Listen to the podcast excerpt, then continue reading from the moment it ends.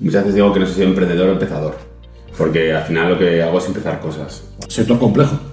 Sí. Te habrán llamado vendehumos, ¿no? Sí, a veces sí, sí.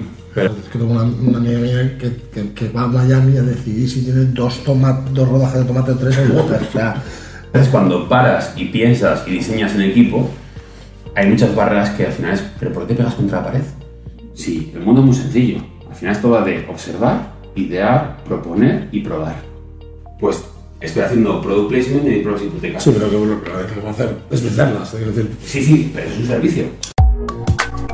Bienvenidos a Hemos venido a jugar, un podcast de Negatag donde cambiamos las reglas del marketing y alguna cosita que otra más. Pues bienvenidos a otro episodio más de Hemos venido a jugar. En esta ocasión estamos con, con Juan, el bienvenido Juan, Encantado. Que Juan es el eh, CEO y fundador ¿no? de Thinkers Co. Así es. Así es. La compañía de pensadores. Compañía de pensadores, ¿no? Vamos a hacer así como el, el pensador de Rodin, ¿no? Eh, Juan, bienvenido, muchísimas gracias y por ponerte un poco antecedente, ¿vale? Eh, yo siempre empiezo igual y es que, por un lado, te lo he comentado, tengo aquí un guion que me lo voy a saltar a la segunda pregunta seguro, ¿vale? Y por otro lado, siempre hacemos dos preguntas, una al inicio y otra al final, ¿vale? Como broncano, ¿no? Entonces, a vuestro estilo. Eh, sí, pero joder, ojalá como La verdad es que no me interesa tu, tu vida sexual, pero vamos. Tampoco voy a compartirla. Eh, No, eh, nosotros vamos a algo un poquito más, más laxo. Eh, no, nosotros, pues un poco, como queremos presentar a la persona, ¿vale? Siempre intentamos hacer un poco un recorrido de hacia dónde, con quién hablamos, cómo se desarrolla, cómo ha emprendido, ¿vale?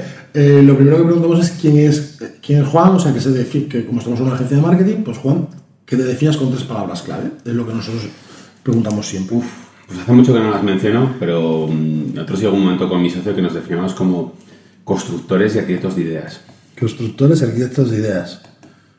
Bien, bueno, apunta ¿Te sirve? Si tú estás a gusto, pues me sirve. Bueno, eh, arquitectos, ideas. Vale. Eh, Juan, ¿quién es Juan? O sea, cuéntanos un poquito quién es Juan, cuándo, o sea, de dónde viene Juan, cuándo creaste, cuándo cofundaste, ¿no? O lo fundaste tú solo. Eh, Thinkers, cuéntanos un poquito esa parte.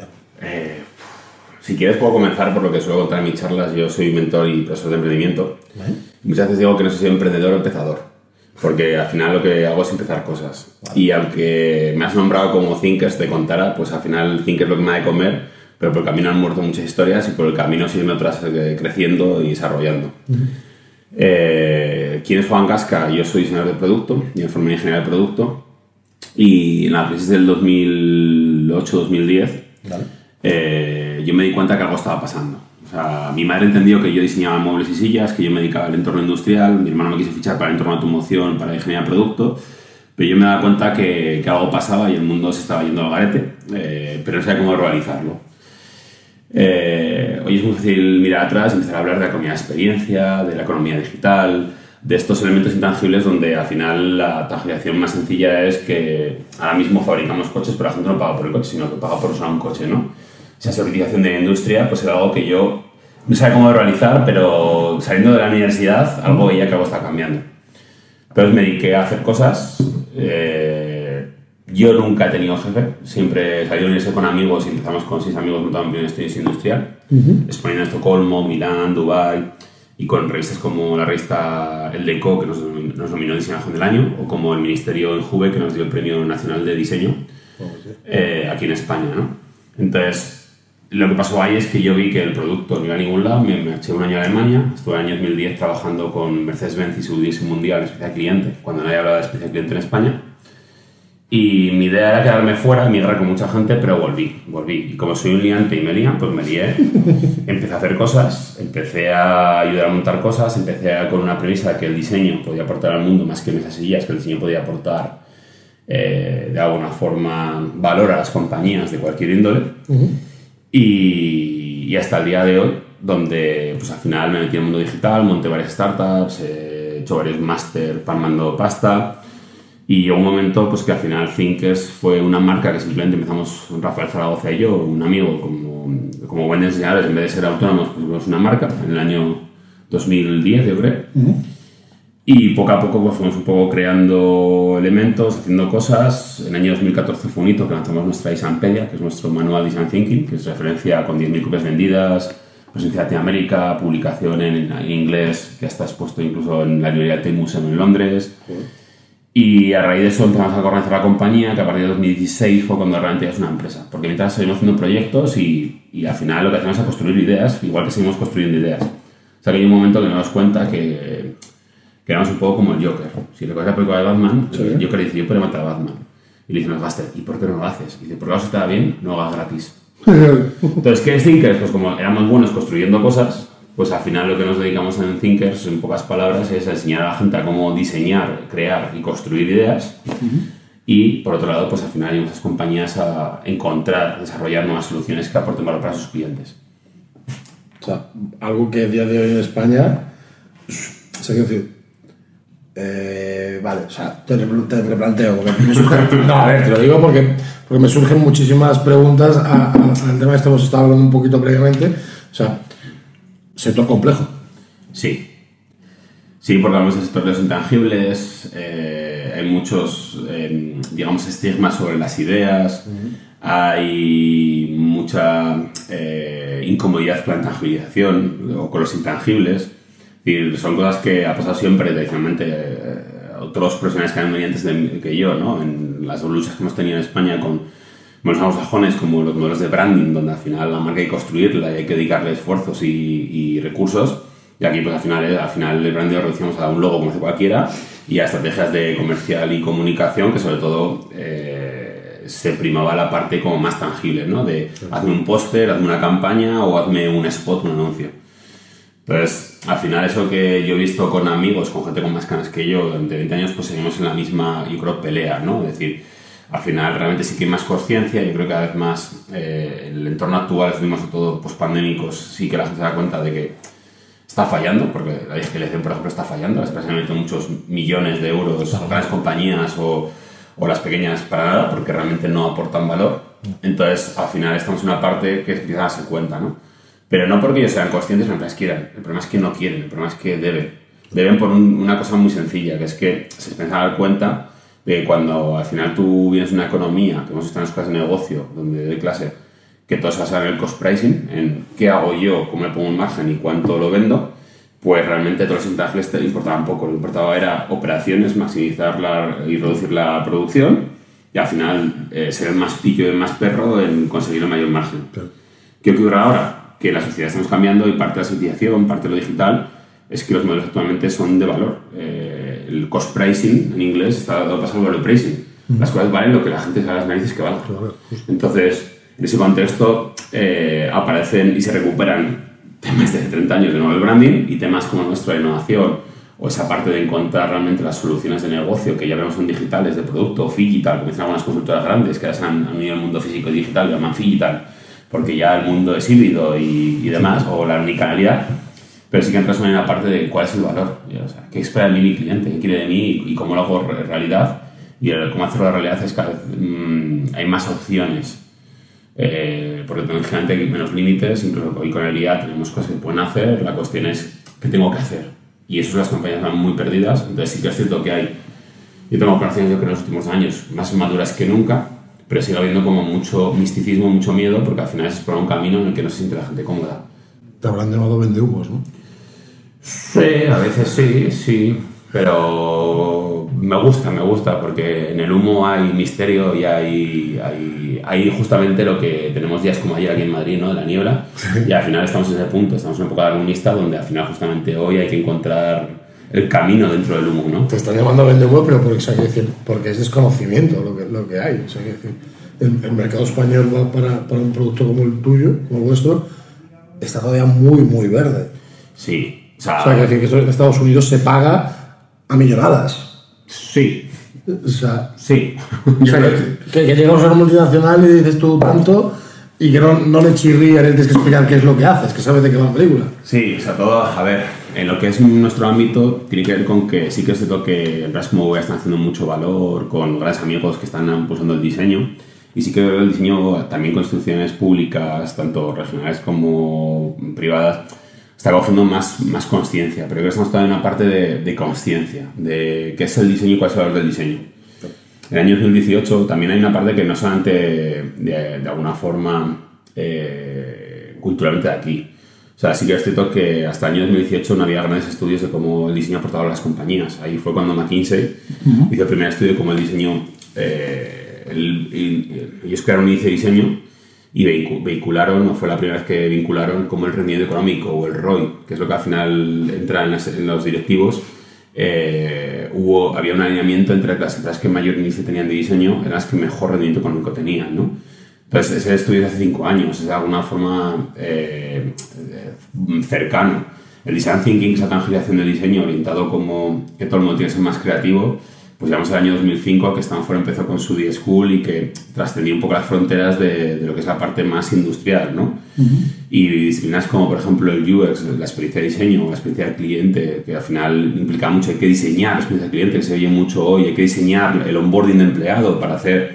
O sea, decir, yo creo que la palabra diseño está cogiendo mucha fuerza, pero todavía es un gran desconocido. Entonces yo creo que estamos en una época que hay mucha más conciencia pues sí que es lo que nos cuesta. Eh, la parte que hablamos un poco y me preguntabas, pues sí, en cultura sajona, pues tú te das cuenta, ¿no? O sea, al final, eh, muchas veces nos preguntamos, ¿no? Esas compañías que han llegado, pues al final es que Steve Jobs ya donde diseño durante 30 años. Es que... O sea, de hecho lo que aportaba era eso, o sea, que decir, de diseño. Al final, de hecho, Steve Jobs, que ha mencionado muchos temas de, de, de culturales, fue las empresas que fue las primeras personas que al director de diseño lo, lo impulsó al comité de dirección. O sea, al final eh, aparte de Steve hace ya varios, eh, varios años, el diseño juega un rol fundamental y está casi a la mano derecha de, hoy en día Tim Cook y al final eh, son los que impulsan, incluso si lees en ámbito anglosajón, la figura del Chief Design Officer, ¿no? Igual que tenemos el CEO, que está muy de moda, todo el mundo es CEO hoy en día, el CEO CEO de mi casa, ¿no? Tenemos el CTO de tecnología, tenemos el CFO, que es el financiero, pues de repente, pues sí, aparte del CDO, que generalmente en nuestro ámbito hoy en día parece que es el Chief Digital Officer, ¿no? El, de digital, CDO en algunas empresas eh, americanas es el Chief Design Officer, y el Chief Design Officer es que el diseño está dentro del comité de dirección. O sea, cuando, cuando hablamos de diseño, por, por especificar, o sea, decir, tú estás hablando o sea, has hablado de X, pero estás hablando de diseño de procesos también. O sea, decir, cualquier, cualquier, sistemas o. Al final hablamos de diseño como cultura que es un poco el, problema, porque eh, las finanzas como cultura entre las compañías. Entendemos que todas las compañías, eh, al final, yo creo que esa figura de los directivos en un comité de dirección y esa figura de los directivos está un poco tangibilizando lo que es las diferentes culturas o áreas funcionales en una compañía. ¿no? Entonces, ¿por qué tenemos un director financiero? Pues porque al final realmente hemos entendido que la cultura financiera es fundamental. Es decir, al final hay un momento en el crecimiento y en la sostenibilidad. Es decir, si cualquier empresa empieza con la cuenta la vieja, pues al final llega un momento que la cuenta vieja hay que personalizarla y hay que poner un financiero en tu vida, ¿no? Que es algo que está muy, muy insertado. En la parte de marketing o comercial podemos separarlo o juntar, porque depende de cada compañía, depende de cada producto, pues pueden ser dos cosas diferentes, ¿no? Van de la mano de todas maneras siempre. Van de la mano, como digo yo, ¿no? Estamos, por ejemplo, en producto de gran consumo, de, a lo mejor de gran consumo, director comercial lleva grandes cuentas en relación con supermercados y el director de marketing lo hace especialmente en B2C, ¿no? En clientes, o sea, depende, pero son dos funciones que al final que hay que vender y hay que hacer conocer a la gente, ¿no? Sin embargo, esa parte de de diseño procesos, esa parte de de diseño experiencia cliente, diseño experiencia empleado, es decir, esta palabra empieza a estar ahí, ¿no? Pero realmente todavía hay una parte que nos entiende que falta eh, cultura de diseño, ¿no? Y la cultura de diseño es muy sencilla de explicar. Y dices, en diseño tenemos una frase que lo, lo pone en contexto, que es todo aquello que no está diseñado está mal diseñado. Entonces, si te fallan los procesos de atención al cliente, ¿por qué? Es porque está mal diseñado. Si te falla realmente eh, la atención el, el, producto, ¿por qué es? Porque está mal diseñado. Entonces, al final hay una parte que el diseño implica esa parte de cómo procedimentar y establecer. Y sí que es cierto que de una compañía, pues habrá que vincular esa cultura hacia un lado hacia otro, ¿no? Es decir, al final de una empresa a lo mejor muy de gran consumo, pues el diseño está muy orientado a lo mejor hacia diseño de experiencia cliente y campañas y cada vez más a, ganar última milla en, en el servicio por ejemplo, sector telco, sector bancario, es donde están entrando, porque al final, que diferencian los productos bancarios es muy complicado diferenciarse, a lo mejor puede diferenciar por el servicio, no entra esa, esa emergencia de la experiencia cliente, porque casi tenemos que estar peleándonos ahí. Sin embargo, a lo mejor en un entorno industrial, pues el de producto físico, que es donde más se, suele englobar el diseño, es, es, fundamental. Y a lo mejor en alguna parte de empresas hoy de servicios, pues que la operación es lo fundamental, porque al final eso es lo que estamos viendo. Es decir, al final Yo por ponerte un caso, cuando entiendo el diseño y esa parálisis de procesos, Y a mí eh, me molan mucho los programas americanos eh, que vemos en la televisión, ¿no? Y cuando se españolizamos son muy divertidos. Entonces yo, aquí llegó un programa a España que era el de El Jefe Infiltrado, Ah, vale. que no nada que ver con Estados Unidos. A mí me gusta la versión americana y me gusta la versión americana porque ahí ves cosas como estas, ¿no? Pequeños detalles de cultura empresarial que ves ahí, ¿no? Entonces, claro, tú ves ahí, aquí en el jefe filtrado se preocupan de cosas muy, muy así y que al final mucho descontrol en cosas. Y yo me acuerdo que vi un programa de jefe filtrado de que creo que era el- un directivo grande de 7-Eleven y llega a una tienda 7-Eleven, que es una tienda de comida, una tienda. Sí, sí. eh, de ultramarino, pero uno- bien, ¿no? y, y entonces dice, no, es que según nuestros procesos, es que este croissant está torcido. Y dices, hostia, y está viendo el programa y dije, claro, porque ellos han diseñado cómo hay que colocar el croissant para exponerlo en un expositor. Entonces tío, eso es cultura de diseño, porque han diseñado, han pensado, han proyectado el cómo hacerlo. Y entonces el tío, o sea, no era que es que la gente va mal vestida, no es que, no es que el croissant no está según nuestros procedimientos. Entonces, claro, tú cuando ves las franquicias americanas que nos inundan, es que es diseño de procesos. Y, y el proceso está diseñado, pensado, entendido. Que al final el diseño, cuando hablamos, es la triangulación de, dos, de tres elementos, ¿no? Las personas, la, la tecnología y el negocio.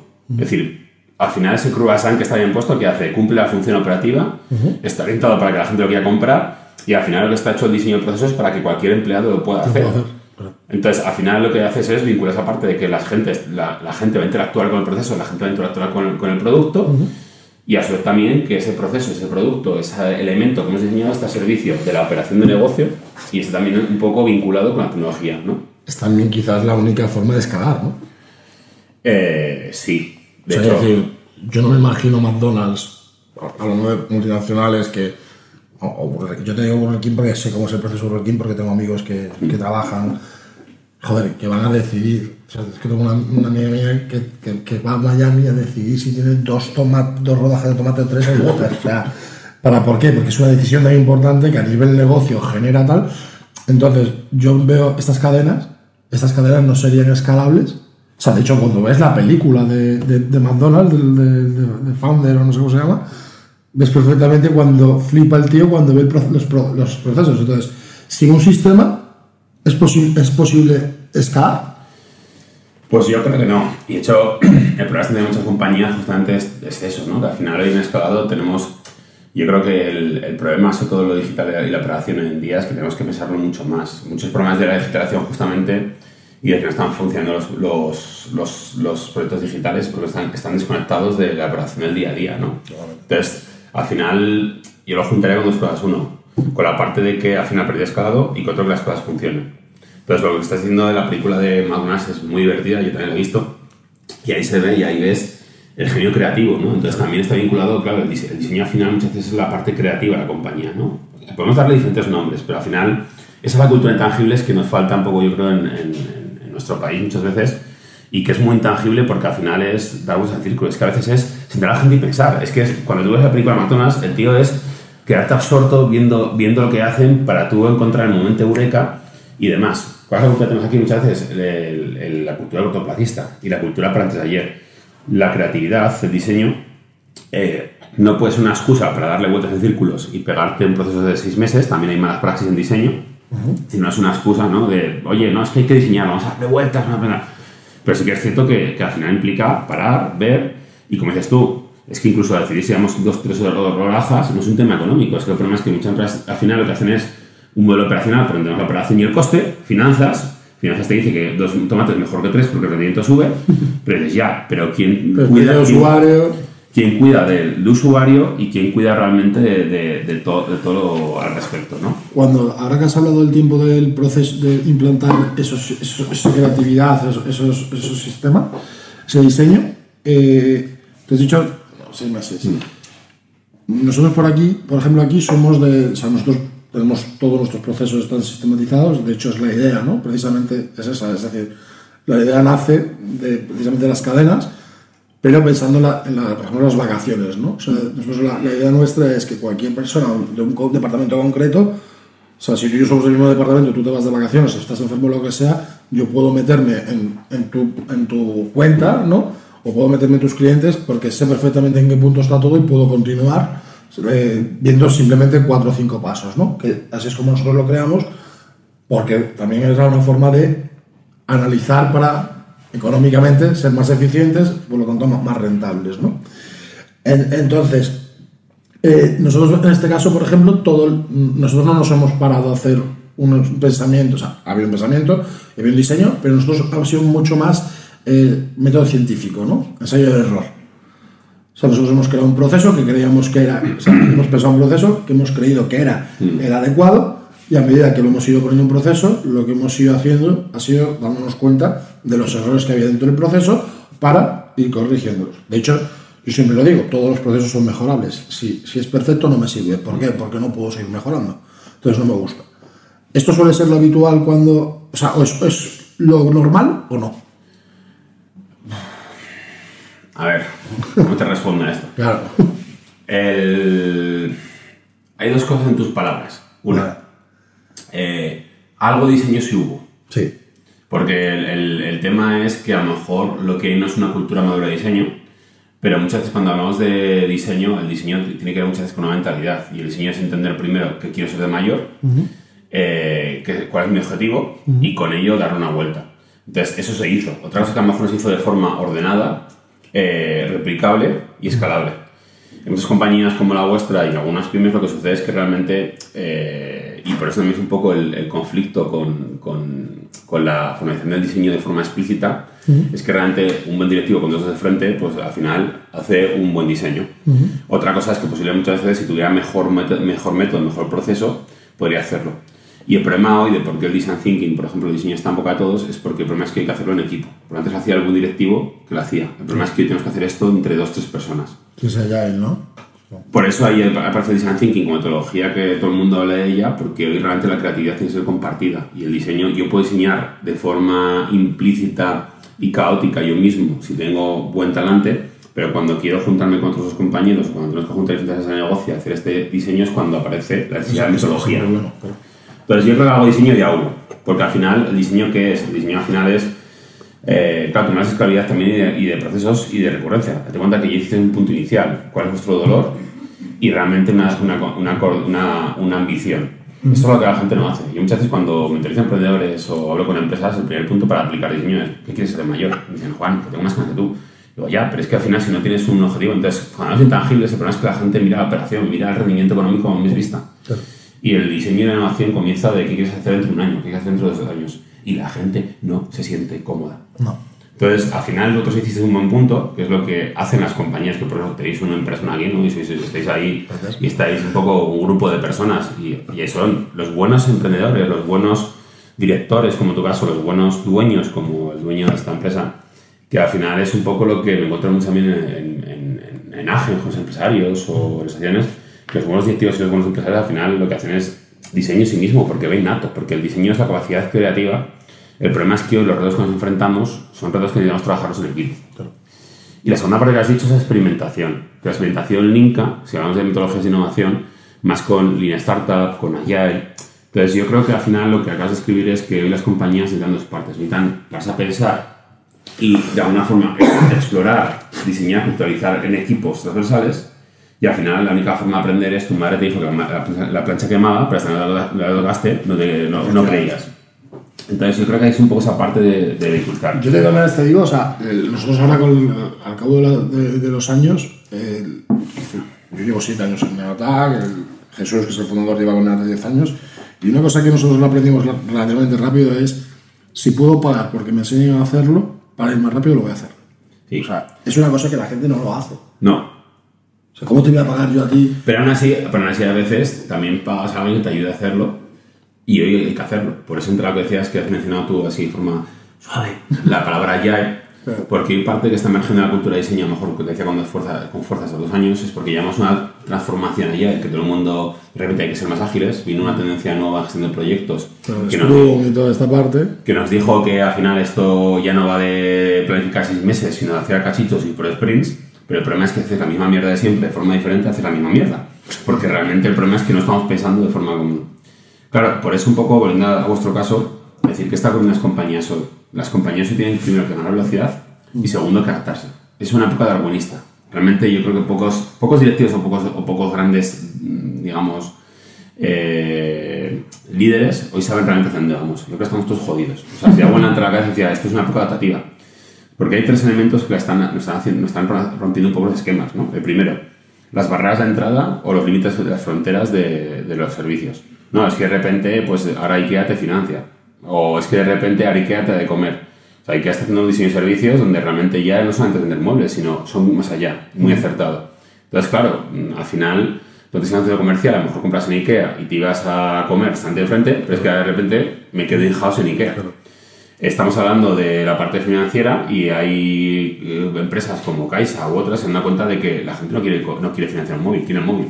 Entonces de repente tú vas a una sucursal de Caixa y lo que tienes es un coche metido dentro de la sucursal, porque al final lo que te dan es el coche. Entonces claro, ya se convierte en vendedores de producto, porque realmente la forma de financiar el producto es tú entrar a vender. Entonces, ¿cuál es el límite de los sectores? están muy rotos. Y ahí aparecen incluso también las fobias y los miedos de, ¡oh, es que si entra Google, ¿no? O entran los gordos. El segundo es que como clientes hemos cambiado. Al final estamos en una época de aceleración donde, eh, por un lado, estamos alineando todos, que parecemos cada vez más borregos con las películas de ciencia ficción, pero por otro lado, hay una parte que TikTok, las herramientas digitales hacen que, que las necesidades surgen más, más, más, más, rápidamente, ¿no? Es decir, las ideas ni, se crean ni se destruyen, sino que para parafraseando Einstein evolucionan. Y el problema es que evolucionan cada vez más rápido. Sí, probablemente. Yo me acuerdo, me acuerdo yo tuve eh, buena relación con la gente, si os acordáis, una marca en España que era eh, BlueSense. Que sí, sí, sí, Pues BlueSense, los fundadores, me acuerdo que lo que encontraron fue que había una transición tecnológica de hace años, de que resulta que lo que surgía en Japón pasaba a Estados Unidos y luego pasaba a Europa. Entonces, los señores de Bluesense, que era una empresa gallega, me contaron, sí. simplemente nuestro... Hacen tele, o sea, sí. Sí, sí, ya, ya, ya dio tiempo, pero eh, Silva, uno de los fundadores, me contaba, mira, Juan, nosotros lo que hicimos fue, el salto era Japón, Estados Unidos, España. Y fue acelerar el salto de el BICX de Japón a España. Ese fue nuestro éxito. Si recuerdas, cuando éramos jóvenes, teníamos CDs que quemábamos todos los CDs y de repente los CDs, pues al final las películas quedaban con DFX y entonces fue ahí. Entonces, claro, esa época de salto que al final tienes una transición, tú descubrías un producto en Estados Unidos y tenías una parte de oportunidad comercial porque había una parte de, tal. Hoy, con la logística, con el modelo de Amazon que ha roto también los esquemas de que al final hasta el domingo entregan, con los elementos digitales, es que realmente lo que surge en Japón o en Estados Unidos es que mañana está aquí ya. Entonces, el problema es que eso hace que el usuario realmente reclama y necesitamos velocidad. Y luego también hay una que hemos cambiado, porque al final eh, los patrones de consumo, eh, más allá de que nos podemos poner en abuelo cebolleta y parece que siempre nos quejamos los jóvenes igual que nuestros abuelos, sí que es cierto que hay un cambio muy radical y que no tenemos ni idea, no tenemos ni idea que esperan nosotros como empleadores las nuevas generaciones, mm. porque de repente nos damos cuenta ahora que la gente quiere vivir, no quiere trabajar. Eh, de repente nuestros padres tenían muebles para toda la vida y mi madre hace poco hizo la reforma que dijo, la última que haré con 70 años, y, y, y lo que hizo organizar los muebles de su boda. Nosotros vamos a Ikea y compramos muebles eh, al Ikea o semejantes o muebles rey. vale, vale.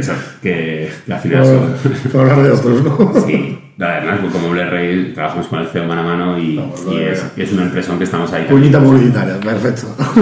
eh, pero me refiero a que vas, vas, a un Rey, vas a un Ikea, vas a cualquier otra, otra empresa y al final ese, lo que hemos hecho es, oye, es que compro un mueble y que me dure lo que me dure. Y cuando me dure comprar otro y se romperá, ¿no? Entonces, claro, preferimos ahorrar a lo mejor el mobiliario y irnos a Punta Cana o irnos la economía de experiencia que nos antes, ¿no? Entonces, claro, han cambiado los valores. O sea, fíjate cómo, fíjate cómo han cambiado esto, lo hemos hablado en más podcasts. O sea, nuestros abuelos, para nuestros padres, lo que querían era que se comprase una casa, nuestros padres para nosotros querían estudios y nosotros para nuestros hijos pues yo pues no tengo hijos, tú no sé, pero vamos, eh, ya no sé, ya no sé qué se quiere para la nueva, generación, pero como ha ido cambiando el concepto de las, las, seguridades y... Y ha evolucionado, nos hemos vuelto muy egoístas también. Yo, y una parte de la que trabajo mucho con mis clientes y parte del, del, del diseño está en este patrón porque al final es como tío, es que no puede ser, es que tú vas a un bar y que la comida esté buena no basta, es que no me ha sonreído, entonces no vuelvo. Entonces, esto lo llevas al entorno industrial y es que si no sonreías a tu cliente y le, le, fragelas, pues es que aunque tengas el mejor producto te mandan al carajo. Yo voy a preferir tener un producto peor, el valor que los antes y demás. ¿no? Entonces, todo. Y el tercero, si me aprendes, es la tecnología.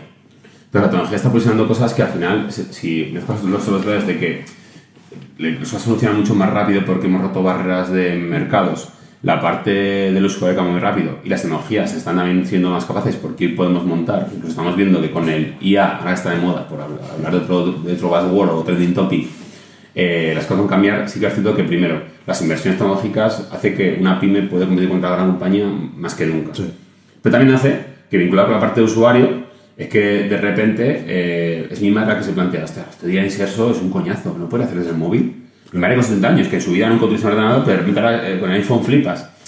Y luego al final la tecnología nos permite romper más estas barreras de mercados porque de repente antes yo tenía barreras de entrada, ¿no? Lo típico que explican en las clases de negocio, dos elementos clave que es tu ventaja diferencial y la barrera de entrada. Y dices, es que ahora realmente no hay, porque a lo mejor yo no hacía algo y lo que hago es monto un bot y hago un servicio que antes no hacía. Y, o, ahora de repente monto una página web y antes no me plantaba era hacer e-commerce y ahora realmente pues tengo Shopify con, con, o tengo eh, PrestaShop que cada vez están más, mucho más maduras y es que hasta me monto yo mismo sin ser tecnólogo porque me cojo yo y desde mi tienda de barrio me monto un e-commerce. Otra es que luego llegas hasta donde llegues. Pero tienes la oportunidad, o sea, tienes la oportunidad de, de llegar a hacer cosas y, y, de, y, de, romper esas barreras, ¿no? Entonces, eh, claro, ¿por qué aparece el diseño? Porque hay que hacerlo bien. Y porque realmente, volviendo un poco al tema que decías, y vuestro proceso es, hoy las compañías dedican que es exploración y experimentación inicial para conceptualizar uh -huh. y experimentación real para ajustar y optimizar. ¿Qué ocurre con la cultura Agile? La cultura Agile nos ha metido ya la experimentación, pero al final, quizás vosotros, porque hicieis un poquito de diseño, uh -huh. os pegasteis contra la pared, no, pero a lo mejor no tanto. Pero quizás, si metido más diseño, a lo mejor os habéis pegado contra la pared menos. menos. Porque muchas veces cuando paras y piensas y diseñas en equipo, hay muchas barreras que al final es, ¿pero por qué te pegas contra la pared? ¿Por qué no ponemos encima de esta información la trabajamos? Porque muchas veces, es decir, no, no va de ser un genio, va de poner a la gente adecuada a hablar de forma ordenada y con un proceso metodológico, que es el diseño o el design thinking, que permita realmente trabajarlo. Entonces, parece que estamos ya y lo que está sucediendo es, tenemos dos, dos premisas culturales. Una es la cultura antes de ayer y que al final reunirse que da miedo, tenemos miedo a las reuniones, entonces claro, tú dices, no, eh, que hacer una, un workshop de cuatro horas. ¡Guau, cuatro horas! Ya, pero es que estamos hablando de, de, de, de lanzar algo, entonces... no, es que hay prisa, ya, pero es que si te pegas dos, dos, meses de lanzamiento y no está bien planteado, va a ser un fracaso y vas a perder mucha pasta. Aunque metas un directivo que cobre un pastón, mucha gente que a veces invierte en las reuniones ya está viendo modelos de... La gente va a una reunión, a reuniones y cuánto cuesta unos salario. Es decir, es que a lo mejor hay que parar, porque es que todo dependerá de si es estratégico o no. A ver, para cuatro, cuatro horas, para repensar cómo organizamos vacaciones, a lo mejor te digo, hostia, cuatro horas, no. pero para cuatro horas, para repensar diez personas, cómo planteamos el servicio al cliente, hostia, es que es estratégico. Es que realmente todo aquello que no vamos a emerger, si metemos diez personas en una, con inteligencia colectiva y con proceso, es que no hay que pasar contra la pared, no hay que ser tan zoquete de ir contra el muro si está haciendo el muro. Es decir, a lo mejor va de traer a la gente y decir, oye, ¿qué muros se pueden encontrar? Y posiblemente habrá algún muro que se nos olvide. Y posiblemente habrá que pegarse contra el muro porque, como dices, con esa parte de experimentación, ¿no? Entonces, yo creo que las compañías tienen que entender esa parte, que tenemos que meter el diseño con esa parte, cómo realmente trabajar la información, porque encima hoy tenemos información compartimentada, información que está en diferentes partes. Es decir, no, trabajamos con el cliente, vamos a hacer feliz al cliente. Pues a lo mejor hay que juntar a todo el mundo, porque el cliente no solamente es comercial, no solamente es marketing, también es el tío que está en la tienda sufriendo en el día a día y vendiendo y que luego se vende el producto que a lo mejor hay que establecer esos modelos donde también establecemos espacios donde nos juntemos, porque cada uno tiene su sesgo personal y cada uno tiene también su, su visión sesgada de la realidad de la empresa. Y cuanto más grande es más sesgo. Porque cuando yo soy yo, Juan Palomo y yo monto mi empresa, soy emprendedor, y al final yo pienso el producto, yo lo vendo yo lo ejecuto, pues tengo todo el control. Cuando empieza a crecer y tengo ejecutores, claro. tengo vendedores, es que realmente lo que tenemos es información, información es inventada. ¿Cómo consigues? Y o sea, tengo dos preguntas. Una que llevo haciendo un rato. Pues mira, voy a hacer la primera, esta de. ¿qué le, o sea, entiendo que mucha gente, o sea, escuchándote hablar, o sea, yo te escucho hablar y lo veo, ¿vale? Lo veo porque lo he visto aquí y estoy totalmente de acuerdo en que hay que aplicar diseño y por eso me salen preguntas, pero esta es una pregunta que es muy habitual, el que te dice, este producto no, esto no es para mí pues mi negocio es diferente y esto no aplica. De lo, de lo que estamos hablando, dices. Sí. Aplica a todo el mundo. Ya, o sea, no, si yo lo sé que aplica a todo el mundo, pero yo te cojo como cliente y digo, mira, Juan, que, que está muy bien todo lo que me estás contando, pero es que mi negocio es diferente. Esa frase es muy española. Por eso te la hago, por eso te la hago, porque sé que además que te la han hecho seguro. Sí, no, además en, en, en ambos términos, ¿eh? porque igual es un diseño con la parte de Ayali y especialmente estás trabajando mucho con las compañías, ¿no? Te contaba, hoy la parte de gestión de proyectos, claro, como buen ingeniero me metí en ese en general, y eh, también tenemos que hacer cómo hacemos las cosas. ¿no? Design, design thinking al final tiene que ver con cómo pensamos las cosas y cómo realmente organizamos y establecemos un punto de inicio de las cosas, sea un proceso, sea una estrategia comercial, sea una relación con el cliente. Y el allá tiene que ver con cómo construimos, ¿no? que al final en vez de ser una construcción muy planificada y muy, y muy de previsión, pues va de ir haciendo y aprendiendo. Entonces, en ambos casos, el, tengo esa pregunta, porque claro, eh, yo me río mucho con mi hermana, una, mi hermana mayor que tengo mucho aprecio, y me decía, Juan, pero ¿cómo haces esto? Porque claro, un día estoy con educación, otro día estoy con, con retail, otro día estoy con banca, otro día estoy con alimentación. Digo, mira, yo hago siempre lo mismo. Sí, el mundo es muy sencillo. Al final esto va de observar, idear, proponer y probar. Entonces, el problema es que todas las compañías dan lo mismo. Y al final, eh, aquí nosotros hacemos mucho partnership, sí que es lo que ya, pues oye, no, no somos, tenemos de frente, entonces al final cuando estás trabajando con clientes, pues como pasa a todas las compañías, te conviertes que seas un poco de todo, ¿no? Somos un poco todos, ¿eh? Entonces, sí que a lo mejor todavía me quedan sectores por explorar, ¿no? pero creo que cada vez menos. Pero al final digo, no, es que más, yo siempre hago lo mismo, hago metodología. Porque el problema es que lo que estamos planteando tiene que ver con cómo hacemos las cosas. Y al final esto es como que, es que podrás educar a tu hijo de una forma u otra, pero todos tenemos que lavar a nuestros hijos y darse la ducha es, pues está claro que antes de duchar habrá que quitarse la ropa, no te vas a duchar con ropa. ¿Qué puedes hacer con ropa? Pues sí, también a veces cuando ha llegado, pues la noche sin querer, o, a veces si no, el niño quiere vestir, lo metes y, y, al final inviertes los factores. Pero al final, yo creo que hay procedimientos en la vida, hay cosas como cocinar que siempre está así. O sea, tú no puedes, es como, no, es que, oye, es que hay que lavar la verdura. Ya, pero ¿cuánto se lava? Pues depende de la verdura, se lavará más o menos. Depende de los sulfatos donde venga, pues le dedicas más o menos tiempo. Depende de la mierda que tengas, más. Depende de cómo sucia esté, ¿no? Es decir, si al final tú recoges, tienes tu huerto y recoges después de una lluvia, pues ahí es un barrizal, habrá que lavarlo mucho rato. Y si realmente, pues al final eh, está todo limpio, pues ya está. Entonces, con esta metáfora, toda esta parte que, es lo que hacemos, eh, ¿por qué que son tan transversales ¿Y por qué aplica a todos? Porque la, la, realidad es que hoy los eventos que hemos visto del cambio de las empresas está afectando a todo el mundo. Y entonces al final hay personas, hay tecnología y hay procesos. La cuestión tiene que ver con realmente cuánto es la velocidad del cambio, la cultura del cambio y la necesidad del cambio. ¿Qué me refiero con esto? Es decir, al final, si tú estás, por ejemplo, en gran consumo y tú no eres un producto del producto, simplemente eres un producto de otros, pues a lo mejor design thinking implica en que empieza a ser tu día a día.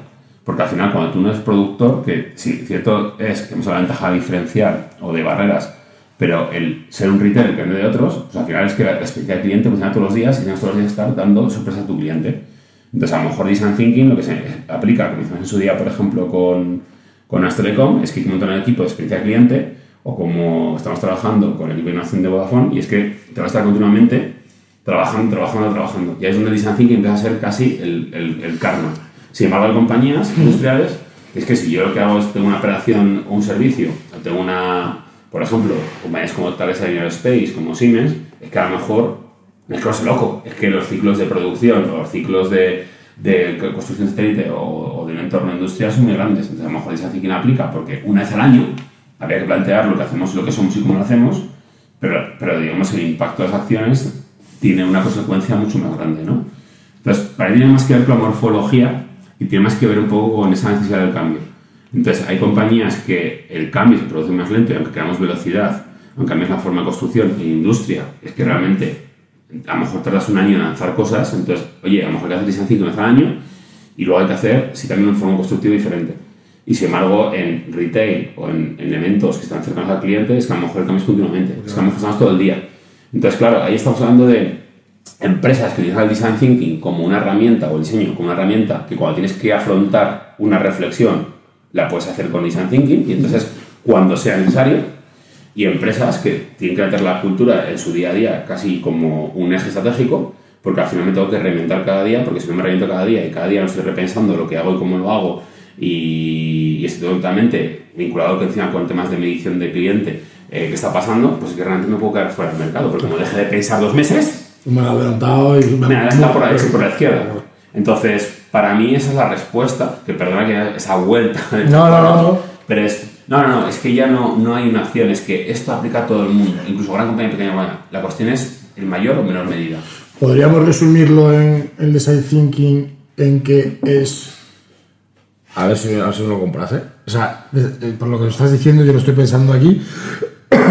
y digo, design thinking es, eh, genera eh, un valor diferencial, o sea, porque te genera mejora con respecto a tu, tu proceso, tu competencia, y, tampoco, y genera además mayor ROI o mayor beneficio. Debería.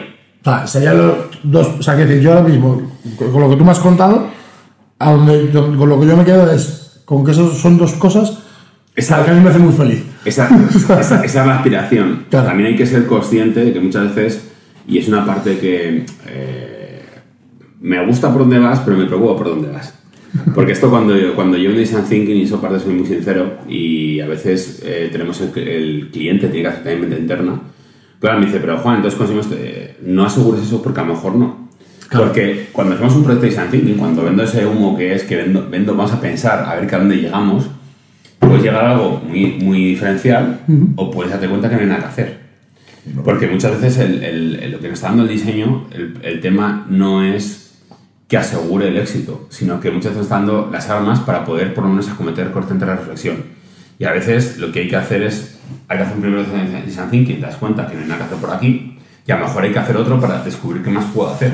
Porque si por aquí no hay más que, nada más que hacer, a lo mejor habrá otra opción. Te cuento un, una- un caso de cómo explico yo cuando doy clase que es design thinking. Por encima del design thinking el problema es que es nuestra forma natural de pensar. ¿Qué es design thinking? Para los, los oyentes y para que fijemos de una vez. Design thinking lo hacemos cuando mi pareja o mi mi amigo se enfada conmigo. Cuando mi pareja o mi amigo se enfada conmigo, ¿qué es lo que hago? Todas las alternativas a ver cómo coño. Claro. ¿Qué, ha- ¿Qué ha pasado y cómo puedo solucionarlo? ¿no? El primer paso es para. ¿Qué haces? ¿Qué has hecho? ¿Qué dije? Claro. ¿Qué pasó? Joder, qué bueno. ¿Cuándo fue la última vez que se enfadó así? Y lo que haces es intentar resumir la información, claro. Por eso dicen que en las empresas nunca es buscar gente, porque lo primero es poner toda la información que tenemos. Y nunca tendrás toda la realidad. Segundo axioma del design thinking, hablamos con clientes. Pregunta a tu amigo o tu pareja. Ni de coña, como decía Tom House, nunca el paciente va a decir la verdad. De verdad. Entonces, él te va a decir cualquier burrada y ahora se lo cascas y tienes que intentar descifrar qué es lo que de alguna forma quiso decir. Con eso tú haces un pensamiento del, del problema, que es lo que llamamos el point of view, intentas idear y hay diferentes opciones. Puede ser pedir perdón, puede ser eh, intentar da- dar el callo, puede ser... hay diferentes cosas. Pero también asumimos la cultura del fallo, que es la podemos cagar. Porque podemos pedir perdón y decir, es que siempre hace lo mismo, me toca las narices y luego pides perdón, ya no me basta, quiero que hagas algo más. Joder, ¿qué hago ahora? Pues vuelves atrás, tienes más información y vuelves. Entonces, claro, ¿por qué cuento esto? Porque también una parte, cuando yo estoy leyendo artículos en LinkedIn muy de Design Thinking ha muerto, no. Es que si hacemos Design Thinking a, a que seguro que va a hacer algo diferencial y algo de valor, cuidado, cuidado, cuidado, pues que a lo mejor no hay que hacer. Y hay veces que asumiendo esta parte, esa relación, ese amigo, se ha roto y la has perdido. Y por mucho que tú lo intentes, no está. Porque el problema es que a veces, el momento que cogemos los problemas, y eso ya vincula mucho con la innovación, de que claro, todo el mundo quiere innovar cuando pierde pasta. No jodas, ahora es un momento. Cuando ganas cuando tienes que innovar. Cuando pierdes pasta es porque no haces las cosas bien. Entonces, es que esa relación ya está rota. Entonces, surgen dos axiomas. Uno, que al final es que la innovación por eso está cogiendo, porque no podemos esperar ya, sino que tenemos que hacerla. O sea, al final, cuidar una relación con amigos y con tu pareja es siempre Claro. al final tienes que cuidar la relación con sus empleados y nuestros clientes. Por eso está arrancando Design Thinking, porque hoy, eh, al final una empresa es un ente relacional, tiene una relación hacia afuera, hacia adentro, hacia los empleados, hacia los clientes. Entonces, esa relación cultivar todos los días. No puedes pensar en qué hacer cuando ya los clientes no te responden, no te compran. Y luego encima tienes que ir viendo. Entonces, coges una metáfora, ahí está. Entonces, claro, si tú aplicas Design Thinking con esa parte, sí que es cierto, me vas a asegurar que en muchas ocasiones encontraremos cómo hacer feliz al cliente, pero es que también hay veces que a lo mejor esa relación hay que asumir que se ha perdido y la cuestión es, oye, aprender errores y ver cómo construir una relación. Esto ya en el ámbito empresarial es, es que a lo mejor, y a lo mejor puede ser que no es culpa nuestra, porque a lo mejor puede ser que se ha enfadado y es que a veces el enfado no es culpa nuestra, el enfado es que ella lo que le gusta a mí ahora le molesta. Y entonces de repente mi cliente lo que le gusta a mí ya no le gusta. Claro. Entonces tenemos que asumir la pérdida. Entonces esto yo al ámbito empresarial es, yo puedo hacer design thinking, pero es que a lo mejor tengo más que hacer con este cliente. ¿Qué tengo que hacer? Encontrar otra relación. Entonces, en esa búsqueda hacia un nuevo cliente, esa búsqueda de una relación, el design thinking nos ayuda. Pero claro, ¿cómo llegaremos? No lo sabemos. La cuestión es que hoy necesitamos ese procedimiento. Entonces, ¿qué aporta el design thinking o qué aporta el diseño en las compañías? Pues que eso que, de nuevo, tú con tu pareja o con tu amigo lo haces y es nuestro innato, es lo que aquel que sabe construir relaciones pues es el buen directivo que sabe construir relaciones con sus clientes. El problema hoy es que hay tanta información, tantos problemas, tantos desafíos empresariales que solo no podemos. Claro. Por eso también vincula también Design Thinking al modo de liderazgo. Porque realmente antes el, el liderazgo se basaba en el jefe, que el jefe estaba ahí porque más años llevaba en un sector y que más sabía, y sabía qué hacer. Hoy ningún jefe sabe qué hacer con seguridad. O yo no me no- creo que ningún directivo, si pones la mano en el fuego, le haces poner la mano en el fuego, eh, va a poder hacer una estrategia él solo. Necesita su equipo. Claro. Por eso aparecen los procesos participativos, por eso aparece el liderazgo participativo, porque tenemos que entre todos entender y al final tenemos que entender también que va vinculado a todo esto la cultura del fallo. Entonces, si asociamos design thinking a la parte del éxito, tenemos un problema porque estamos dejando de lado ese axioma de que tenemos- somos humanos y podemos Podemos fallar. fallar, claro, claro. Y a veces tenemos que perder, porque para poder ganar hay que perder. Sí, pero que está, pero que te quiero decir, al final lo que yo, o sea, me parece muy bien, o sea, la, la metáfora me parece cojonuda, la forma de emplearla, porque se entiende clarísimamente, o sea, que se entiende clarísimamente de qué va todo esto. Pero que también entiendo que el, el objetivo máximo, con, con tu pareja, con tu, con tu amigo, el objetivo máximo es la felicidad, casarte, tener hijos o, o lo, o lo que sea, ¿no? Y en este caso, el objetivo máximo es eh, pasta. O sea, que decir, o éxito, o llámalo como tú quieras.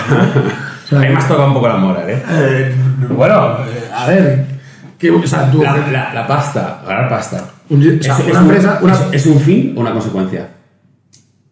el, hostias, ahí está. Inicialmente es un fin. Y, y- y a, medida que, a medida que vas haciendo las cosas, yo creo que se vuelve una consecuencia de hacer bien las cosas. Pues ahí estamos un poco, creo que también hay, por eso digo que el problema de la innovación y, del design thinking o el diseño en general es que si das cuenta muchos axiomas culturales que los tenemos metidos tan, tan esto, aun sabiendo que eres un gran profesional y que tienes cosas muy claras, a veces tenemos esos dejes. O sea, por ejemplo, una de mis charlas con clientes, no, es que vamos a, a vender al cliente. No, es que esto no es de vender, esto a que nos compren. Entonces, si queremos que nos compren, habrá que entender que quieren comprar ellos. No, va, no habrá que pensar que puedo vender yo. Claro. Si cogemos el plan de hecho, ahí está el cambio de paradigma que estamos viendo. Es que las compañías lo que han hecho es, tengo estos recursos, tengo esta capacidad productiva, voy a ver qué puedo producir, voy a ver cómo lo vendo. Porque el único fin era maximizar la inversión en la fábrica para intentar ganar dinero. Hoy es una consecuencia de decir, vamos a dejar la fábrica mecánica, vamos a ver qué quiere el mercado, ya veré yo luego qué hago y a lo mejor tendré yo activos y a lo mejor necesitaré colaboración con otras empresas. Empresas. Y el hacerlo bien, la consecuencia será que ganemos dinero. Pero si nuestro fin es ganar dinero, eh, es complejo. De hecho, yo cuando hablo con emprendedores me río mucho con esto, porque muchos emprendedores o mucha gente emprende pensando que, que va a ganar más dinero que en el sector eh, Sí, privado. sí. Y yo les digo, mira, yo otros emprendedores que he visto de éxito, y si ves, y me has hablado de películas, hemos hablado de Jobs, si tú ves, o, o ves la película de Facebook, ninguno está pensando en, en la pasta. Están pensando en una ambición, quieren crear algo más. Steve Jobs quería, eh, tenía una visión de que todo el mundo tenía un ordenador. Está claro que la pasta está detrás y al final el emprendedor lo tiene detrás. Y todas las empresas al final que, que realmente yo estoy viendo, sobre todo, hablamos ya de la pyme, la pyme española, todas las pymes que funcionan bien, ninguna está pensando en hacer, en hacer pasta. Las pymes que van bien, muchas que realmente han sido un monstruo, lo que han tenido es una ambición de hacer algo bien. Y, la, y el dinero es la consecuencia. Y la mayoría de emprendedores amigos, tengo emprendedores que les va bien, lo que quieren es realmente hacer feliz al cliente, es ayudarle a que la gente venda. O sea, que, es- que está vinculado también con lo que habla ahí la gente de empresas con propósito. Sí que es cierto que hay empresas que a lo mejor no tienen propósito, simplemente son máquinas de dinero. Pero sí que es cierto que hay una parte de decir que, que el objetivo es hacer, hacer las cosas bien, que el cliente esté feliz. Sí, no, pero, pero, la- pero las empresas, es que no recuerdo lo que decía, pero, pero esto es así desde que el mundo es mundo, vamos. Las empresas están para, para están hechas para ganar dinero. Eh, Yo es, esa, que creo, yo es que creo que. esa es la mentalidad tradicional. Claro, es que quiero decir, aquí Y, por- es- y esa es la mentalidad que nos lleva hacia la cultura de ROI y que nos lleva hacia la cultura de, de que todo es inversión. Entonces, claro, si yo me... ¿Por qué, ¿Por qué esto es un problema también culturalmente? Porque es una nueva innovación. ¿Qué culpa la innovación? yo no creo que sea una de innovación. Sí. Sí, porque entonces la innovación la matamos. Porque entonces cualquier acción que hace la compañía, la miramos desde un entorno de retorno a inversión. Y muchas, muchas, y muchas actuaciones de innovación en fase inicial no pueden tener un ROI. Tienen que tener una ambición. Claro, pero yo, yo, por ejemplo, te digo, a nivel, a nivel, a nivel empresarial, yo, por ejemplo, aquí nosotros en Neatac tenemos perfiles profesionales que no producen económicamente nada, pero son perfiles que tienen que estar, Mm. porque son necesarios. No es innovación, pero bueno, o sea, yo personalmente considero que la innovación, es decir, yo innovo. Yo innovo, ¿por qué? Porque podemos, por, por lo que tú has dicho, ¿no? Oye, pues por, por ejemplo, para un, eh, un onboarding de un, un nuevo empleado, yo puedo hacer esa innovación para ver cómo es el proceso, cómo es el sistema, para que ese onboarding sea correcto. Eso, a lo mejor yo tengo que invertir un, un dinero en ello. Que tiene ROI, pues a primera vista no, pero para la larga sí. A para la larga tiene, si yo hago un mejor Pero, onboarding, pero, pero estamos hablando que es lo que estamos hablando con las cosas de negocio cuando hablamos de emprendimiento, de que a la larga a lo mejor lo tendrá, pero a corto lo tienes un plusvalías. Ah, sí. Esto lo decía el presidente de, Tele- de Telefónica en, en un recinto de Huella que decía, el problema es que mucho el ROI y poco la plusvalía. Entonces, por eso digo que, y al final, yo no soy de la calidad y entiendo qué quieres decir, estoy alineado porque al final mi objetivo es ayudar a mis clientes a que ellos mejoren su rendimiento económico. Pero sí que es cierto que hay que andar con manos de plomo porque al final hoy el problema y el, el gran, digamos, eh, conflicto de las compañías es que hay que hacer cosas en el corto plazo buscando el ROI puro y hacer más dinero. Y hay cosas que a lo mejor simplemente hay que jugar con ellas, experimentar, explorar, que es un poco donde aparecen esos elementos para ver si eh, vemos ya cómo de impacto es. Claro, cuando hablamos de plusvalía, la plusvalía significa que hay un futuro ROI a la vista. claro. Pero no podemos mirar el entorno de ROI, el entorno de ganar pasta, porque posiblemente si lo hacíamos por ganar pasta no lo haríamos. Y en muchas compañías, incluso multinacionales del IBEX, se está pasando es eso, es decir, porque al final, en fase inicial, y hoy lo que está pasando con los modelos de Venture Corporate, y el hecho de ir hacia startup, es que los comerciales, las áreas comerciales muchas veces, y las áreas de negocio, matan la innovación. Porque si tú innovas en un producto, la área comercial que va a hacer, vender lo que vaya asociado a su cuenta de resultados. ¿Por qué? Porque esa parte de hacer dinero, que es un estigma que ya hemos metido en, en las, en las empresas, nos ha llevado a, que realmente el problema no solamente está en verbalizarlo como estamos hablando, sino que eso se aterriza en modelos donde al final realmente la gente cobra por lo que vende. Entonces, cuando tienes gente que cobra por lo que vende, ¿qué es lo que vende? Lo más sencillo de vender. Y sin embargo, la innovación es lo que debería vender mañana. Entonces, una cosa es la empresa que tengo hoy, la empresa que, ven- que lo que vendo hoy, otra cosa es lo que metí en el mercado y que debería vender mañana. Entonces, claro, si yo lo que voy a vender mañana lo comparo con lo que voy a vender hoy, pues hoy lo que hoy es lo que me da sostenibilidad en la cuenta de resultados y hacer dinero, pero lo que tengo que vender mañana hay que dejar cierto manga ancha de no verlo como algo que nos vaya a dar dinero, porque a lo mejor lo que encontramos también son modelos Que no van. que no dan dinero, Que pero traen nuevos clientes. Claro. Y a veces lo que encontramos, que esto, esto por ejemplo, innovación es lo que a mí me, me está costando mucho explicar, porque hoy muchos modelos o productos servicios a lo mejor hay que hacerlos gratis, pero no son gratis. Porque realmente lo que hago es algo gratis para el cliente, pero lo que hace es que, que disminuye mi coste de adquisición de clientes. Yo es que no- O, lo que hace es que realmente Claro. hoy tenemos que hacer productos que regalemos, en sentido desde un enfoque contra resultados y director financiero, pero son productos servicios que realmente lo que amplían es el portfolio, porque respecto al producto que vendo, que es el producto caro, Pero- lo que hago es un producto de entrada que, me- que entra en mi funnel y lo que hace es que realmente la gente convierta. Nosotros, por ejemplo, te lo digo, o sea, nosotros aquí en Neatac, cuando queremos, nosotros innovamos en nuevos servicios. Es decir, nosotros al final, pues, que como queremos hacer crecer, queremos expandirnos, queremos pues, aumentar esa cuenta de resultados, la queremos aumentar. eh, uno de los métodos, más allá de, de una captación mayor de, clientes, es generar nuevos servicios para los clientes que ya tenemos.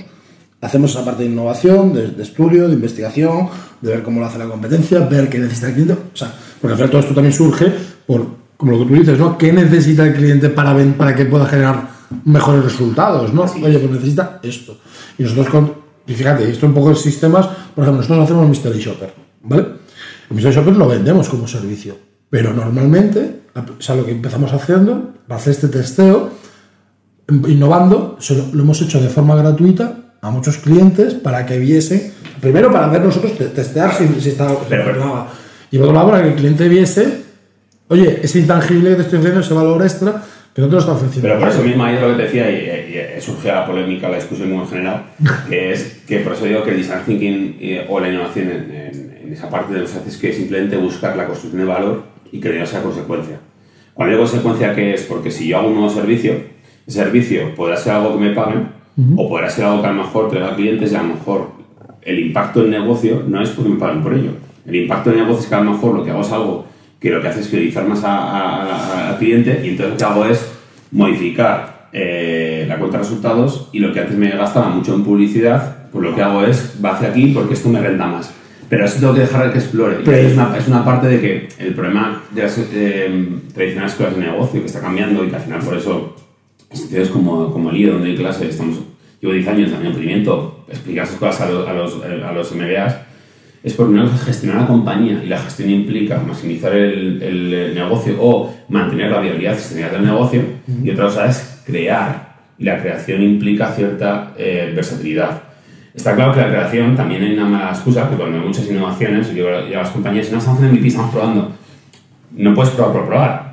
Por eso aparece el modelo de negocio y la estrategia de negocio y tiene que estar vinculada con hacer cosas que tengan, cuando hablamos de plusvalía, una plusvalía, es porque a lo mejor no se lo voy a ganar, si tiene sentido para mi cliente o para mi modelo de negocio. Entonces yo creo que el problema está en que la gente también está innovando haciendo cosas por probar, porque hoy jugar, hoy por ejemplo, ayer leí un artículo, ¿no? Todo mundo está con el IA y me pasó igual con el blockchain.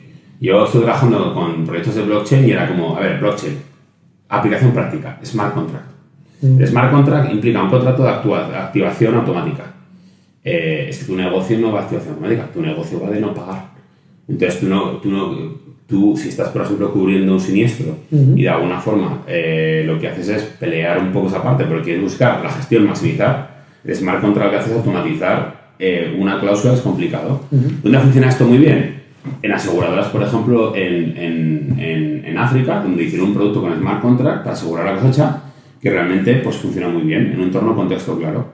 Pero realmente blockchain, porque, o smart contract no está entrando, porque realmente por poder puedes jugar. Claro, si vas a jugar, es cuando ahí realmente no estás viendo la plusvalía ni el ROI, estás haciendo, haciendo experimentos. experimentos. La plusvalía es decir, oye, ¿cómo vincula esto con mi modelo de negocio?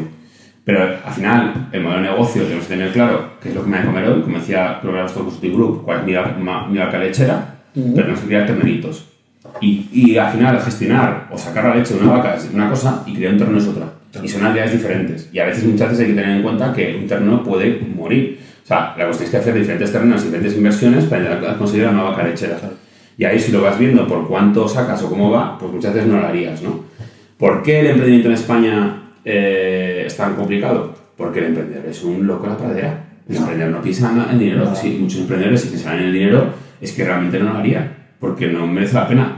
el dinero y el esfuerzo personal, familiar y yo creo, que los, yo creo que los dos extremos. El que solo piensa en el dinero y se pega el hostiazo, porque no lo tiene, porque, porque lo que hablábamos antes del podcast, de, el que necesita emprender para solucionar su vida es un, y luego está el, pues, este, este modelo startup, que son necesitarias la, la, gran mayoría. Pero yo hablo más del emprendedor que realmente ha triunfado, los emprendedores, y no hablo de emprendedores de millones de euros, emprendedores que tienen más de 20 empleados. Sí, pero si lo pensaban desde el inicio, no lo harían. No lo harían porque realmente llega un momento que dices, no, tengo 10 o 20 empleados y tengo un buen coche, sí. Pero por el camino has tenido mucho riesgo. Los primeros meses has pagado pasta. Y ahí no, no miras. El, el, el buen emprendedor que ha llegado a algo el primer año en su vida no era consciente de que iba a palmar y muchos han muerto por el camino. Pero al final es esa parte, esa cultura que tenemos en el mundo de empresa. Pero sí que esto tiene que ser algo que esté, esté dentro de mi ámbito, porque, claro, hay que tener esa visión del mundo emprendedor. Pero si tú montas un bar y no tienes ni la hostelería, pues lo que eres es un, eres un incauto, es un cerebrado. Entonces pasa lo mismo llevando a la gran compañía. Entonces, al final, por eso hay que verlo. Y entonces, lo que decía el artículo ayer día, todo el mundo dice, no, es que día, todo el mundo está montando equipos de IA y dices, eh, pasa igual con el, también con el, con el Big Data. Es que si no tienes grandes datos, no hay Big Data. Tienes datos y a lo mejor es Business Intelligence. Entonces, ahora ya con el IA y decir, pero ¿te das cuenta si el IA tiene algo en tu negocio? ¿no? Porque es, esa parte de diseño inicial. Es que no va de que tú te montes a construir. Por cojones hay que usarlo, ¿no? Va de que planteemos y va de cómo vinculemos. Y ahí, a lo mejor, si hay una intuición de que tienes vinculación, sí que apuesta, pero si queremos ver el rendimiento del IA en el negocio a corto plazo, pues es cuando no lo harías o lo llevas realmente el IA a algo muy operativo, que básicamente realmente es el problema. Entonces, harás IA aplicativa, pero no harás IA orientada hacia la innovación, porque realmente estás queriendo vincular ya la operación del día a día con la tecnología. Entonces, lo que vas a hacer realmente es, automatizar, operativizar mejor. ¿Qué sucede? Que eso, eso dirás, ¡hostia, qué guay! ¡Ahora un millón de euros! El año que viene no se va a diferenciar. Sin embargo, si tú te centras en el IA y que puedas hacer por tu negocio y eso lo llevas, pues al final se entra en algo que no sabes realmente. O sea, no creo que nadie o que ningún directivo que está aplicando IA orientado hacia hacer nuevos elementos para su empresa pueda establecer un modelo de rendimiento económico, ni, nada, ni, ni, lo esté haciendo con esa misión de pasta, porque si no, es muy complicado. Entonces, cogiendo el caso de IA, tiene dos. Uno sería innovación aplicativa, innovación higiénica, que básicamente decir, oye, automatizarse toda la vida. Pero ahora pues decía mucho más con IA, porque lo que antes hacíamos de una forma, con IA lo vamos a hacer mejor. ¿Vale? Lo que hago es capacidad tecnológica que no es innovación realmente. O sea, al final es capacidad tecnológica, es benchmark- benchmarking de soluciones. Porque muchas veces estamos hablando de innovación cuando lo que hacemos es benchmarking de tecnología. Es decir, muchas veces una transformación digital, cuando hacemos es migración digital. O sea, lo que están haciendo las compañías sería la transformación digital y es migración digital. Porque la migración básicamente lo que hacemos en papel lo hacemos en, digital. Innovar implica pensar y a lo mejor repensar y ya veremos. Entonces, por eso es también lo que lo está dando, por ejemplo, el mundo startup al mundo corporativo, es una cosa es que no el ROI, que el ROI es una métrica. Otra cosa es que, haya que, que- que si queremos que sea una plusvalía habrá que medir métricas. Y esas métricas es lo que estamos cogiendo en mundo emprendedor, el que de cliente, el lifetime value, entonces, y cómo aplicamos en esas, porque a lo mejor realmente lo que hay que medir no es el ROI de esa solución, sino cómo aplica. Entonces, a lo mejor una solución no aplica en la cuenta de resultados, ya, pero aumenta la métrica de que el cliente esté más tiempo en mi empresa, sí. A- a- Pues da igual, yo, yo tengo esto porque está más tiempo, algo le venderé. Bueno, o, o algo le diré no, o más dinero, más rentable se me convierte, ¿no? Dep- Depende del negocio, me refiero. Si es un negocio recurrente, sí. Pero si consigo este más tiempo, algo haré, ¿no? Esto es como cuando llegas a un bar y el, y el bar te, te da cacahuetes, te da algo más. ¿Qué hacen? Pues que al final consumes más. O de repente llega el del bar y como está el bar vacío, te regala la segunda copa. Pues al final, es que no lo mira desde el rollo, o sea, pero con eso lo que hace es cosas que al final son buenas prácticas. Decir, oye, si tengo el bar vacío, da yuyu, la gente no entra. Pues que a lo mejor das cosas para que mi bar esté lleno. Eh, si de alguna forma eh, te doy algo, pues ¿qué sucede? Lo que decía McDonald's. Es decir, lo importante no es que vengas, lo importante es que vuelvas. O sea, ¿cuánto, cuánto bien hace hace ese anuncio que debemos marcarlo a fuego y tatuarme esa frase?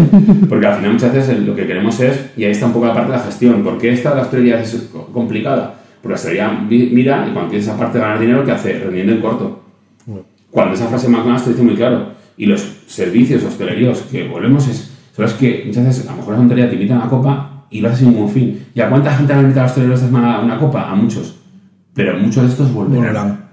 Entonces, ¿gano con eso algo? La primera no, pero la segunda sí. ¿Gano con eso algo? No. Pero provoco que luego haya una siguiente venta. Por eso al final, cuando hablamos, y estoy llevando ya cosas de design thinking, innovación centrada, por ejemplo, en los productos y servicios, hoy una de mis guerras es que a lo mejor tenemos que crear productos y servicios porque eso es lo que el cliente valora, pero a lo mejor realmente el servicio nuevo es que no hay que cobrarlo. Es que el servicio nuevo a lo mejor es un servicio escalable que permite realmente estar en presencia de mi cliente y que lo que veremos es lo mismo de siempre. Pero es que ahora mismo, si no hago esa parte de capa por encima, ese servicio de acceso, es que realmente no vendo, no vendo, na- no vendo nada. Es que yo ahí el tema de regalar el servicio, yo si estás en la fase de testeo, te lo compro. Si no, no. Porque entonces, ¿dónde, dónde reside tu valor? Ya, pero te pongo un caso concreto y, ha- y ha- y hablemos, entendemos que es un servicio que a lo mejor tú estás viendo como empresa de servicio. Claro.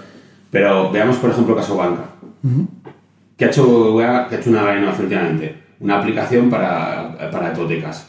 Primero hizo para sus clientes y luego ahora para todos los clientes. ¿Qué es lo que hago con eso? Pues estoy haciendo product placement mis propias hipotecas. Sí, pero que lo que que hacer es venderlas. Sí, sí, pero es un servicio. Porque yo te lo doy gratuitamente. Lo que yo te te es el- lo que es el acceso al servicio No, no, para para que, un para que, servicio. para que al producto. Tenéis servicio, porque la aplicación, y es, es un servicio, porque le estoy dando una funcionalidad en la que tú ir a comparar o ir a ver hipotecas o ir a ver cuánto es el impacto de tal, era time consuming a tiempo que perdías y vete a internet a verlo. Entonces yo he construido eso y oye, es que una aplicación, aunque sea una aplicación sencilla, que utilicen cientos de miles de personas, tiene un coste. Claro. Porque hay que mantenerla, hay que programarla, tiene servidores. Entonces, por ejemplo, de legislación, y esto tiene mucho que ver, a lo mejor cuando yo estoy hablando de serviciación de industria, porque tú me estás viendo a lo mejor, y es una empresa de servicios pura, sí, un servicio, como decía yo, que cóbralo. Claro, El efectivamente. servicio, el servicio gratis en empresas de servicios, en empresas de servicios profesionales no existe. Claro. Pero está hablando de servicios en empresas de, de productos. Pero porque luego hay un. Es decir, aquí sí lo comprendo. Dices, vale, yo me voy a gastar el dinero en una aplicación donde yo te voy a facilitar la vida para que no tengas que volverte loco. Claro, pero este, pero de- este es mindset que el, el problema es que la gente todo esto, que van muchos sitios, ya, pero es que eso es un gasto y no genera dinero. Ya, pero te estás queriendo vender, Sí, vender eso lo ves tú. 10 esa es mi hipotecas guerra. más. Pero esa es mi guerra. Que la gente. Y, es y ¿no? no, y si no, y si no dice, énfasis inicial, ya, ¿y el coste de esto? ¿Cómo comparas con el coste de los comerciales? Pues no lo sé, habrá que dejarla por unos seis meses, Claro. palmando pasta, Claro. para poder tener métricas, para poder ver. Entonces, esa es la parte un poco de lo que decía de, si lo hago ya por ganar dinero, es que no lo harías. Claro. Y, si la- y muchas, muchas soluciones interesantes digitales no se hacen porque realmente en lo digital el problema está en que lo harías. Caso emprendedor y, vinculada- y, ese- y para mí es el cam- el cambio de paradigma digital. El paradigma digital. ¿Qué se hacía cuando Wallapop estaba creciendo? Que el único rendimiento era los inversores salían por los que entraban, los que ganaban pasta. Claro, tienes una comunidad de compra-venta, haz lo que quieres. Ahora te vendo, te vendo financiación, te vendo Wallapay. Entonces, también es, muy, es, es la base de que muchas empresas digitales o muchos inicios digitales, es decir, si miramos realmente el ROI, estaríamos muertos.